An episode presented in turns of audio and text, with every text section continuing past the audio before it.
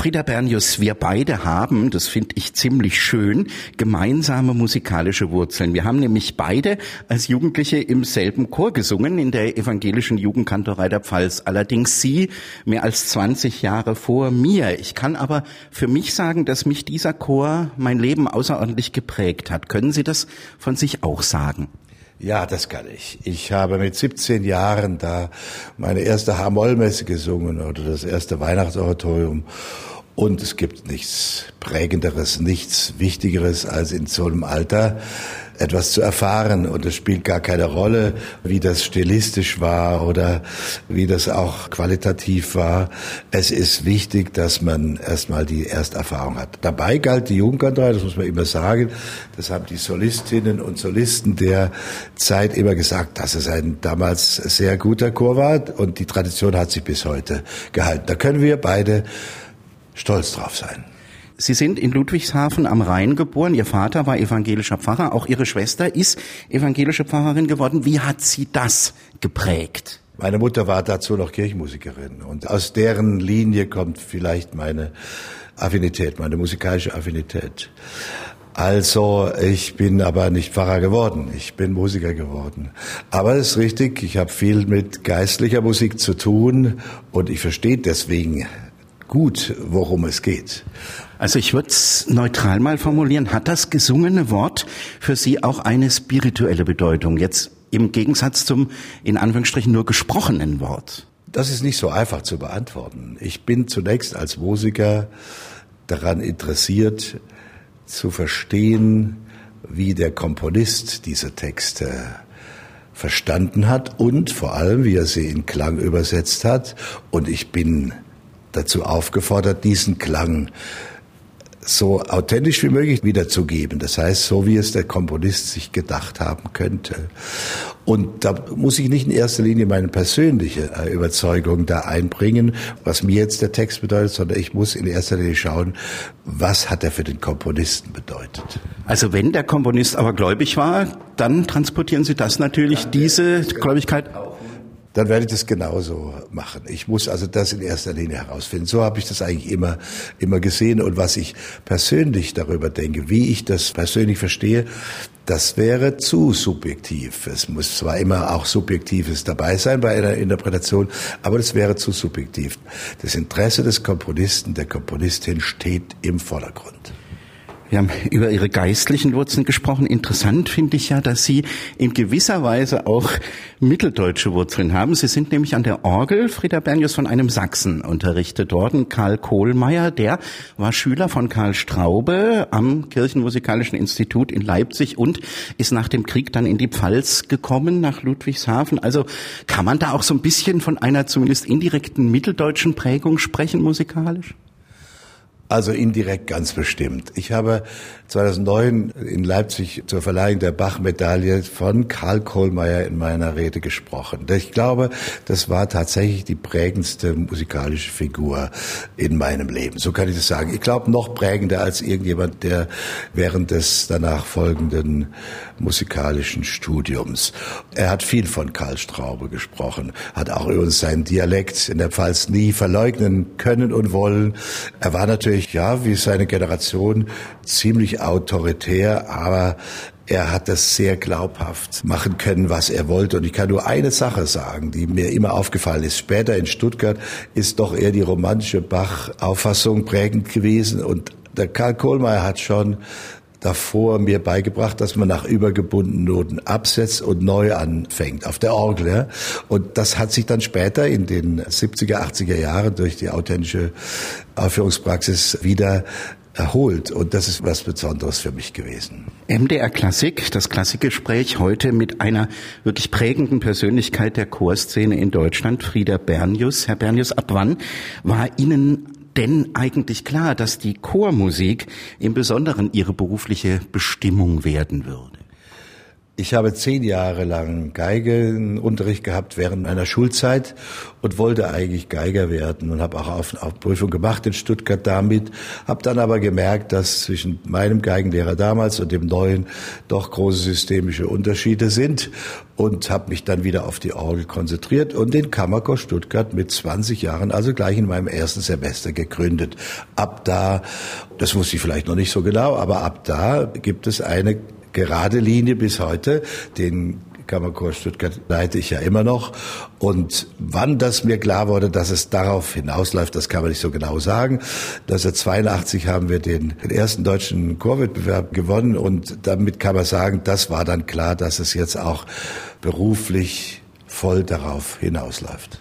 Es ist ja eine interessante Parallele, Frieda Bernius. Ihr Kollege Hans-Christoph Rademann hat auch während seiner Studienzeit in Dresden den Dresdner Kammerchor gegründet. Also hat man als ambitionierter Student vielleicht dann auch das Bedürfnis, sich ein Laboratorium, sage ich mal, zu schaffen, wo man seine Vorstellung ausprobieren kann. War das bei Ihnen so? Also absolut, denn das kann man vielleicht nicht verallgemeinern, aber das ist ja das Problem der musikalischen Ausbildung, dass man nicht sofort das praktisch ausprobieren kann, was man lernt. Als Chorleiter hat man mit Studierenden zu tun, die, also mit Kommilitoninnen und Kommilitonen zu tun, die selber das singen, was man dirigiert. Aber das entspricht ja nicht der Wirklichkeit. Zum Beispiel in Schweden ist es besser, da werden ausgebildete Sänger als Studiochor engagiert. Das kostet Geld, aber das ist besser für die Praxis der Ausbildung. Aber Sie sind, kann man schon sagen, dann mit der Arbeit mit Ihrem Kammerchor gewachsen. Wie haben Sie dann zu Ihrem charakteristischen Klangbild, zu diesem wunderbaren, transparenten, trotzdem voller Seele zu diesem Klangbild gefunden? Hatten Sie vielleicht Vorbilder? Sie haben gerade Schweden erwähnt, vielleicht Erik Eriksson als großer Chorpapst? Naja, zu viele Geheimnisse darf man eigentlich nicht verraten, oder? Aber Sie haben recht, natürlich. Erik Eriksson hat in den 70ern eine große Rolle gespielt. Das war eben zum ersten Mal der Versuch, mit ausgebildeten Sängerinnen und Sängern ein Ensembleklang zu finden. Das kann man jetzt damals von den bundesdeutschen Rundfunkchoren nicht äh, sagen, mit denen ich ja auch aufgewachsen bin sozusagen.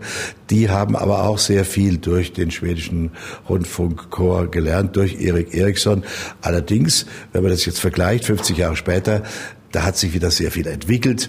Bei mir persönlich hat auch die englische Chortradition eine große Rolle gespielt und damit die Hinwendung zur historischen Aufführungspraxis, so das weitgehende Verzicht auf Vibrato, aber auch das rhetorischere Singen, was heutzutage im Vordergrund steht. Darüber reden wir noch, Frieda Bernius. Ich würde mal auf Ihre, ja muss man sagen, unzähligen Schallplatten-Einspielungen kommen mit dem Kammerchor Stuttgart und Ihren verschiedenen Instrumentalensembles. Wie hat denn das eigentlich angefangen? Erinnern Sie sich noch an die allererste Platte? Also die erste Rundfunkaufnahme, die habe ich jetzt vor fast 50 Jahren gemacht, 1972. Daran erinnere ich mich natürlich sehr gut. Danach ist man dann auf Schallplattenfirmen zugegangen, zum Beispiel auf EMI Elektrola, mit denen haben wir in den, noch Ende der 70er den gesamten Schumann, die Chorwerke von Schumann aufgenommen. Später kam Karus dazu, das spielt eine wichtige Rolle, mit denen haben wir dann später die Mendelssohn-Gesamteinspielung gemacht. Warum ist mir das besonders wichtig? Das sage ich auch in meiner Arbeit mit Studierenden. Es ist sehr wichtig, dass man nachhören kann, was man gemacht hat. Und mir ist die Postproduktion besonders wichtig. Ich arbeite da nicht nur sozusagen bei der Aufnahme daran, sondern eben auch danach. Ich höre das alles selber ab und mache dann mit dem Tonmeister oder der Tonmeisterin die Vorschläge, wie man das am besten zusammenbringt. Und das ist mir irgendwie wichtig, auch nachhaltig zu sein. Auch wenn ich dann nicht mehr da bin, müssen diese Aufnahmen noch sein und sie dürfen nicht so schnell dem Verfallsdatum angehören, sondern sie sollen in irgendeiner Weise so gut wie möglich gemacht sein. Also da muss ich auch eine Geschichte aus meiner Jugend erzählen. Eine meiner ersten Schallplatten, die ich mir gekauft habe, war mit Ihnen, mit dem Stuttgarter Kammerchor, Frieda Bernius, Mendelssohn, die Hymne Hör mein Bitten. Ich muss wirklich sagen, diese Platte war für mich so mit 16 Jahren als junger, ambitionierter Chorsänger eine absolute Offenbarung. So viel ich weiß, war das ja die erste Aufnahme dieses Werkes überhaupt. Wie sind Sie denn damals da drauf gekommen? Ach, das ist eine lange Geschichte, da müssen wir mal eine eigene Sendung machen. Aber Sie wissen, gerade, wir haben von 1972 gesprochen, da gab es mal in Berlin eine Tagung, die hieß Das Problem Mendelssohn. Karl Dahlhaus hat die geleitet. Ich habe mich neulich mal in einem Workshop darüber ein bisschen ausgelassen, aber das war der Beginn der 70er Jahre und Sie kennen die Vergangenheit. Mendelssohn als gebürtiger Jude durfte nicht aufgeführt werden von den Nazis und das hat sich über 1945 hinaus sehr lange gehalten. Ich bin damit aufgewachsen. Es hieß, Mendelssohn ist unbedeutend oder es wurde falsch Mendelssohn gesungen. Man muss bei Mendelssohn auch immer dran denken, er kommt aus der Barockzeit und entwickelt sich zu einem Roman romantischen Komponisten. Und genau diesen Unterschied feststellen zu können, das ist mir sehr wichtig. Und ich war begeistert und bin begeistert von Mendelssohn bis heute. Und das war für mich eine wichtige Aufgabe, auch in der Frage, da wieder was gut machen zu können. Inzwischen haben Sie die gesamte Chormusik und Chorsinfonik von Felix Mendelssohn Bartholdy eingespielt. Das ist ja wirklich ein Jahrhundertprojekt, für das Sie einen enorm langen Atem gebraucht haben. Welche Höhen und Tiefen gab es denn im Zuge dieser Gesamtaufnahme? Die erste Aufnahme war 1981 und sie abgeschlossen 2009. Also es waren 30 Jahre. Ja, ja, äh, knapp 30 Jahre. Und Sie können sich vorstellen, 1981 hatte man den interpretatorischen und auch klanglichen Standard noch nicht wie heute. Das hat dazu geführt, jetzt hat Karus gerade wieder diese gesamten Werke in einer Box herausgegeben, die Oratoren und die gesamte geistliche Chormusik. Und da habe ich gesagt, also bitte eine Aufnahme, die von 1987, die würde ich gerne mit heutigen technischen Möglichkeiten nachbearbeiten. Das habe ich gemacht. Und ich glaube, also vor allem die Aufnahmetechnik hat sich sehr entwickelt oder die Postproduktionsmöglichkeiten. Und je länger die Aufnahmen her sind, desto mehr hat man daran, heute zu kritisieren oder zu verbessern. Und das waren es vielleicht die Fragen, dass es so lang gedauert hat und gleichzeitig, dass die Spanne einer persönlichen Entwicklung war. Nicht? Weil natürlich hätte man gern das Ganze in fünf Jahren aufgenommen. Da kann man sagen, es ist wie aus einem Guss. Das entspricht dem Standard der späteren Jahre. Aber so war es nicht und deswegen gibt es einfach auch natürlich klangliche Unterschiede. Aber dadurch ist ja Mendelssohn, kann man schon sagen, der Hausgott des Kammerchors Stuttgart auf jeden Fall geworden. Ja, das ist jetzt die Frage, warum ist das so? Und ich glaube schon, das kann ich nicht beurteilen, das sollen andere beurteilen. Nehmen Sie ein Stück wie den Er hat seinen Engeln, dass meine klangliche Auffassung mit der Musik von Mendelssohn ganz gut einhergeht. Das können andere anders beurteilen, aber also ich glaube schon, dass Mendelssohn gerade weil er sozusagen ein hybrider Komponist ist, wie ich schon sagte, aus dem Barock kommt und romantisch wird, dass er von beidem etwas braucht. Und da braucht man Verständnis für beide Stile. Und das, glaube ich, ist der Grund, warum es mir besonders entgegenkommt. MDR Klassik, das Klassikgespräch mit Frieda Bernius. In diesem Zusammenhang, Stichwort Barock, muss ich Sie natürlich unbedingt noch auf Ihre ja zahlreichen Entdeckungen ansprechen, auf Ihr Engagement für vergessene Werke, Ausgrabungen. Sie haben eine ganze Reihe von Kompositionen erstmals in unserer Zeit wieder aufgeführt. Also ich nenne mal Christian Kannabich, Mannheimer Schule, Niccolo Jomelli, Stuttgart oder Johann Gottlieb Naumann, Dresden. Woher kommt Ihr Interesse für vergessene Musik? Das Schwierigste ist für mich immer wieder dasselbe machen zu sollen. Auch immer nur zu bestimmten Feiertagen Musik aufzuführen. Das interessiert mich eigentlich nicht so. Die Möglichkeit, das so spannend wie möglich zu machen, das, was man schon sehr gut kennt, die braucht eine Erholung sozusagen. Die braucht eine Phase, in der man sich mit ganz neuer Musik beschäftigt, die niemand kennt. Und da gibt es aber ein, sagen wir, ein Erweckungserlebnis. Ich bin kurz nach der Wende gefragt worden, als ich zu einem Konzert aus Anlass der Gedenkfeiern der Zerstörung Dresdens 1945 eingeladen wurde ob ich, ich hatte mich ja da schon für barocke Musik stark gemacht und auch das Festival in Stuttgart gegründet, ob ich mich dafür interessiere, eine Oper von Johann Adolf Hasse auszugraben und aufzuführen im Rahmen der Dresdner Musikverspiele. Das habe ich gern gemacht. Ich hatte mich vor mit Gluck, Orfeo beschäftigt. Das ist etwa die, dieselbe Generation. Und ich habe da gemerkt, wie begeistert die Dresdner für ihren Komponisten, für ihren Hasse sind. Und dann bin ich zurückgefahren nach Stuttgart und gesagt, ja, das muss es doch bei uns auch geben, diese Generation. Da bin ich auf Jomelli gekommen. Und inzwischen bin ich auch im Präsidium der sogenannten Gesellschaft für Musikgeschichte Baden-Württemberg. Das heißt, wir interessieren uns für die Musik unserer Region, so wie die Dresdner das eben auch gemacht haben. Ich habe da noch drei weitere Hasse-Opern ausgegraben, zusammen mit Ortrund Landmann und der Capella Sagittariana Dresden. Und übrigens wird diese erste L'Olympiade von Hasse wird jetzt gerade auf CD veröffentlicht im Zusammenarbeit mit der Dresdner Staatskapelle. Und das war ein sehr wichtiger Impuls für mich. Und das sind, Sie haben sie schon genannt, einige Komponisten. Natürlich kann man sagen, ob die zu Recht vergessen sind oder zu Unrecht. Und da arbeiten wir dran. Ich bin der Meinung, wir müssen das ausprobieren. Zum Beispiel den Olympiade haben wir aus dem Autograph gespielt. Inzwischen werden die Werke neu gedruckt.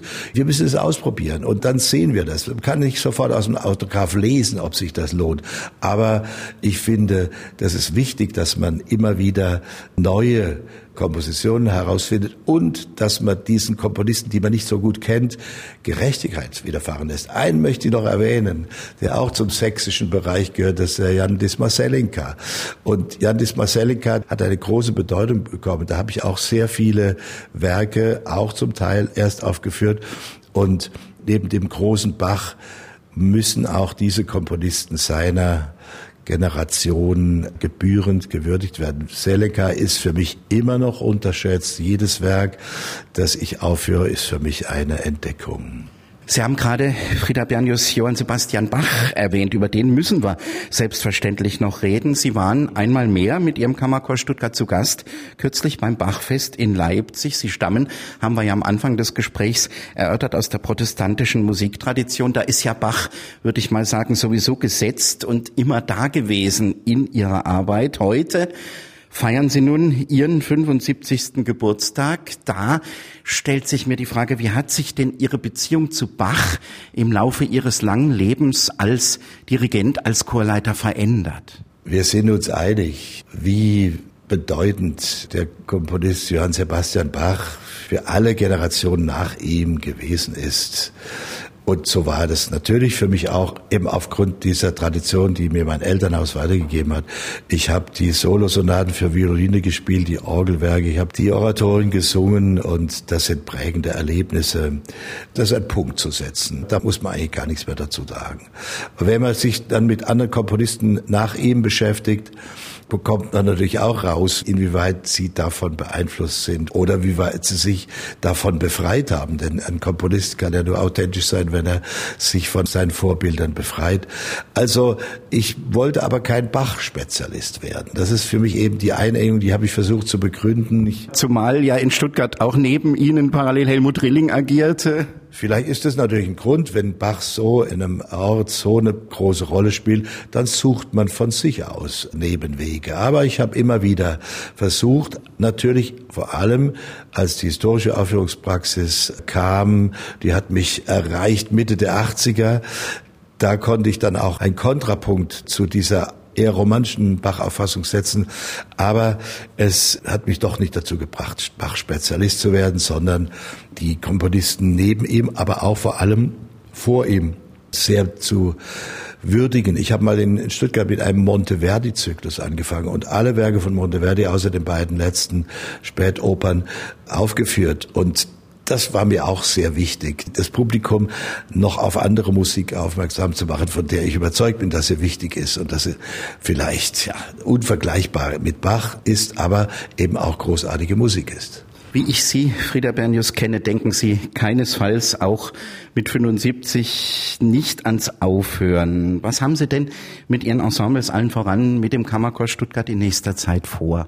Also die neue Musik muss schon immer wieder eine Rolle spielen. Das ist mir genauso wichtig. Also es, die Vielseitigkeit der Stile und der Epochen ist mir am wichtigsten. So werden wir, 2023 ist das 100. Geburtsjahr von George Ligeti, den ich persönlich für den bedeutendsten Komponist der zweiten Hälfte des 20. Jahrhunderts halte. Und da werden wir uns um Ligeti bemühen. Aber auch Werke eines Schülers aufführen, die in der Tradition des Meisters geschrieben sind. Also wir werden auch mit einem ungarischen Orchester Werke von Ligeti aufführen. Das ist mir eine wichtige Ergänzung. Dann haben wir noch vor, wieder eine Neuentdeckung zu machen. Von Louis Spohr gibt es ein Oratorium des Heilands Letzte Stunden. Ist mal aufgeführt worden in den 80er Jahren, aber es wird Zeit, dass man sich da noch einmal neu drum bemüht. Das werden wir auch bei den Kasseler Musiktagen aufführen. Spohr hat ja in Kassel sehr lange gewirkt. Und daneben gibt es natürlich auch noch A Cappella-Fragen, wie zum Beispiel die Bearbeitung von Titus Gottwald werden wir herausbringen, die, die er 70 Jahre nach äh, Strauss Tod geschrieben hat und erst dann veröffentlicht werden dürften. Also das sind so ein paar Schwerpunkte, die wir haben. Aber Sie haben recht, ich bin ein freiberuflicher Musiker. Ich bin sozusagen nicht angestellt und dann auch nicht gezwungen, mit 65 oder so ähnlich aufzuhören. Und das hätte ich auch nicht können. Aber natürlich stellt sich die Frage nach Psalm 90, das Leben wäre 70 und wenn es hochkommt, sind es 80 Jahre, wie ich es mal reduziere. Und so alle drei, vier Jahre haben wir in Stuttgart eine Dirigentenakademie und da lerne ich sozusagen die nächste Generation kennen und überlege mir, wie ich die nächste Generation dann irgendwann mal so einbauen kann, dass ich sagen kann, so, jetzt mache ich immer weniger. Aber ich muss sagen, der Herbert Blomstedt ist eines meiner Vorbilder, der dirigiert immer noch mit 95 und der ist mal gefragt worden von einem guten Freund, wie lange wollen Sie denn noch dirigieren? Und da hat er gesagt, sind Sie vielleicht nicht mehr zufrieden mit mir, wie ich dirigiere? Das ist das perfekte Schlusswort. Ganz herzlichen Dank, Frieda Bernius, für dieses Gespräch. Ich danke Ihnen auch.